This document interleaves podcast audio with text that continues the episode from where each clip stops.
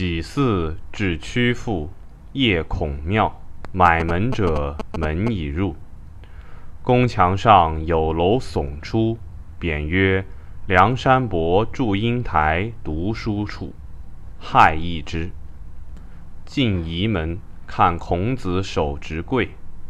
柜历周、秦、汉、晋几千年，至晋怀帝永嘉三年而枯。枯三百有九年，子孙守之不毁。至隋恭帝义宁元年复生。生五十一年，至唐高宗乾封三年再枯，枯三百七十有四年，至宋仁宗康定元年再荣，至金宣宗贞佑三年离于冰火，枝叶俱焚，仅存其干，高二丈有奇。后八十一年。元世祖三十一年再发，至洪武二十二年己巳，发数枝，翁郁。后十余年又落，磨其干，华则坚润，纹皆左扭，扣之作金石生。孙氏子孙横视其荣枯，以瞻世运焉。再进一大亭，卧一碑。书“杏坛”二字，党应笔也。亭界一桥，诸泗水汇此。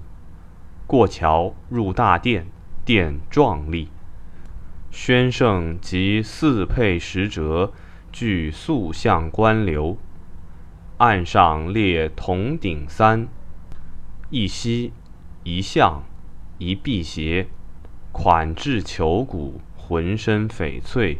以钉钉案上，阶下述历代帝王碑记，独元碑高大，用封魔铜碧玺，高丈余。